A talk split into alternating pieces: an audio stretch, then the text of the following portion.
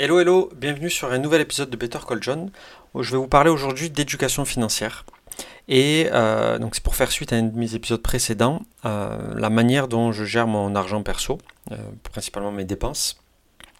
Et c'est en cherchant sur internet, j'ai trouvé, on va dire, quelque chose qui revenait souvent, c'est une règle, une méthodologie, peu importe. C'est la règle des 50-30-20, où en gros, 50% de vos dépenses doivent, c'est ce que vous avez réellement besoin. Donc ça peut correspondre à votre loyer, votre crédit mot, tout ce qui est gaz, électricité, transport, assurance et alimentation. Ensuite, les 30%, c'est, on va dire, tout ce qui couvre toutes vos envies. Donc c'est pas les choses vitales, donc c'est euh, tout ce qui peut être euh, shopping, euh, habillement, les vacances, le sport, le divertissement, abonnement Netflix et autres, les restaurants, les sorties, etc. Donc ça, ça doit idéalement représenter 30% de votre, de votre budget de dépenses. Et enfin, les 20 derniers pourcentages, c'est tout ce qui donne lieu à l'épargne, l'investissement ou le remboursement de dettes. Par exemple, tout ce qui peut être crédit hors crédit immobilier, le crédit des, achats précédents. Donc je me suis fait l'exercice de lister sur un Google Sheet toutes mes dépenses là, sur les, deux derniers mois pour euh, ben, mieux les catégoriser et répartir un peu tout ça et voir à peu près où est-ce que je me situais par rapport à ça. Donc là, ça colle pas forcément à, ma vie, entre guillemets. Euh, mais c'est pas très loin. C'est-à-dire au lieu du 50% de dépenses vitales, moi j'étais autour de 54. Et après, j'ai réalloué le, reste. Euh, une chose où, en faisant cet exercice-là tout bête de lister vraiment toutes les dépenses et les dépenses fixes, ou des fois c'est des dépenses annuelles que j'ai divisées par 12 pour les, pour les répartir sur l'année, euh, ben, je me suis rendu compte qu'il y avait euh, ben, certaines lignes qui étaient potentiellement négociables.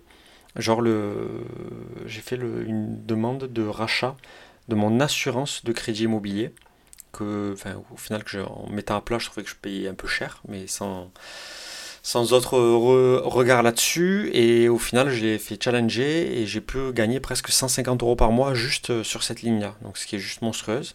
Et après, j'ai fait pareil sur les, assurances euh, habitation, voiture, etc. Bref, je vous invite à faire pareil parce qu'en fait, on peut grappiller souvent des dizaines, voire comme moi, des, centaines d'euros euh, sur des dépenses un peu, un peu bêtes comme ça. Ensuite, la gestion de mes 30%. Comme je l'avais dit précédemment, je, je prends un exemple très concret. Les vacances. J'ai jusqu'à présent pas de budget vacances. Ça a toujours été un peu, un peu freestyle euh, au moment de partir en vacances. Euh, on, avait, enfin, on, mettait un peu bêtement de l'argent de côté. Euh, pas bêtement, mais on mettait de l'argent de côté qui servait un peu tout et n'importe quoi. Et pour les vacances, on allait piocher dedans. Là, ce que j'ai fait grâce à, ce truc-là, donc c'est 30%, c'est que je l'ai divisé en, en plein de ben, sous-catégories. Donc un pour tout ce qui peut être habillement, un truc pour les vacances, un poste, là, parce qu'on a plein de petits travaux à refaire dans la maison. Donc au moins ça me permet de mettre un peu tous les mots de côté pour, pour cette ligne travaux, etc., etc. Et pour ça, même de manière globale, euh, au niveau bancaire, je me suis structuré différemment. Depuis, ça fait plus de 10 ans maintenant, à ma banque, j'avais toujours ouvert un deuxième compte courant qui me servait uniquement pour mes prélèvements fixes tous les mois. Euh, les assurances, les ci, les là, ben, en gros, dès le début du mois, dès que je, touchais ma paye, je virais toutes mes dépenses fixes, donc le montant qui était fixe, connu par mois, sur ce deuxième compte de prélèvement. Et au moins sur mon compte courant, il me restait toujours vraiment, en, gros, l'argent que je pouvais dépenser dans le mois, tout en sachant que tous les frais fixes, ils allaient être payés quoi qu'il arrive. Et là, le problème, c'est comment ben, je, peux gérer euh, cet argent qui reste, entre guillemets, euh, comment le catégoriser proprement et l'isoler. Et au final, j'utilise une autre banque alternative, une banque en ligne qui s'appelle Revolut. Et sur ça, ils ont un truc hyper, hyper sexy que les banques classiques françaises, on va dire non pas, mais je trouve que ce serait vraiment un game changer. C'est les coffres, les volts, comme ils ont sur l'application, et ce qui permet de créer ben, des coffres euh, d'isolés, donc de pouvoir mettre, euh, moi pour le coup, là j'en ai créé presque une dizaine, qui peuvent être alimentés de plusieurs manières, soit des virements ponctuels euh, donc, euh, et automatisés en début de mois. Donc c'est ce que j'ai fait à chaque fois. Ben, sur tel coffre de vacances, je mets 80 euh, euros. Sur tel truc travaux, 20 euros, etc., etc. Et une autre truc, c'est arrondir les dépenses. C'est-à-dire si je paye quelque chose de 8 euros, eh ben, ça va aller jusqu'à 10 euros. Et les 2 euros qui en plus, il va me les mettre automatiquement dans un coffre. Donc c'est une chose qui est possible aussi pour, ben, pour pouvoir de manière passive mettre de, l'argent de côté entre guillemets dans des coffres. Et bref, au final, je me suis organisé quand chaque début de mois, dès que j'ai mon, mes revenus euh, qui arrivent sur mon compte principal, il y a une partie qui part sur mon compte de prélèvement et tout le reste part dispatché sur ma dizaine de, coffres Volt. Au moins chaque argent, tout est budgétisé, tout est catégorisé et je paye principalement qu'avec ma carte Revolut. Et du coup, dès que je dois payer sur tel type de catégorie ou catégorie, euh, eh ben, je rapatrie euh, l'argent du, du, coffre vers le compte principal. Et je fais ça depuis, depuis plus de 3 mois. Et ça marche très très très très très bien. Euh, ben, ça fait plaisir parce que là, pour le coup, je, vois clairement l'argent que j'ai pour les vacances à venir, pour les travaux, que ça commence à, ben, on va dire, à mettre de l'argent bien dessus pour pouvoir ben, envisager la suite, etc. Et la dernière partie, c'est les 20% restants, qui est la partie épargne-investissement. Et ça, concrètement, à part mettre euh, un peu de sous de côté avant de manière euh, random, concrètement, euh, j'avais pas de stratégie par rapport à ça et j'avais surtout zéro ligne investissement. Et là, j'ai complètement changé mon fusil d'épaule et ma, vision par rapport à ça. Et du coup, maintenant, j'ai un vrai budget alloué à ça et je le diversifie.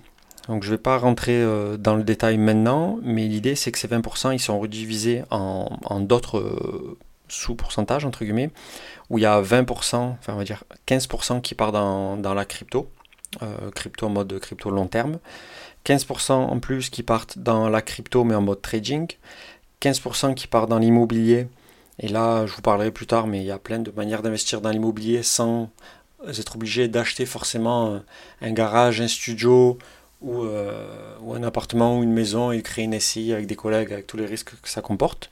Euh, il y a des SCPI ou il y a des, startups euh, comme la Bricks.co ou la première brique que je vous invite à regarder qui permettent de pouvoir investir dans l'immobilier sans trop de risques et avoir un taux de rendement qui est, qui est plutôt correct et qui restera toujours presque 10 fois supérieur à ce qu'on peut, à ce qu'on peut avoir avec un livret A. Et ensuite, il y a une partie que je garde en, épargne court terme. Donc là, c'est voilà, c'est vraiment la, ligne de budget au cas où euh, dans le mois j'ai une dépense qui n'est pas prévue. Ben voilà, j'ai ce, cette mini épargne court terme où je peux aller piocher dedans. Et enfin, euh, une, grosse partie, donc presque 45% en bourse. Et c'est là où il faut encore que je travaille euh, sur, sur mes placements versus mon PEA versus Trade Republic pour investir sur ben, des, sociétés euh, aux États-Unis ou autres qui ont potentiellement un meilleur rendement, mais où on se mange, ben, derrière, on ne profite pas des, avantages que peut offrir un, PEA et on se mangera la, flat, tax de, la flat tax de 30%. Donc voilà, c'est des trucs qu'il faut que je calcule encore dans le détail, mais au moins tous les mois, je sais que j'ai plusieurs sources d'investissement. Euh, je ne mets pas tous mes œufs dans le même panier et, et au moins je, construis un, capital intéressant pour, euh, pour du moyen long terme avec ça. Donc je reviendrai en détail sur chacun de ces sous-trucs, mais au moins voilà, je voulais vous faire part de cette euh, nouvelle réorganisation financière à, titre perso et qui marche euh, bien pour le moment. Ça fait trois mois et j'en suis, j'en suis très content. Donc voilà, je vous dis à très bientôt pour un prochain épisode. Ciao ciao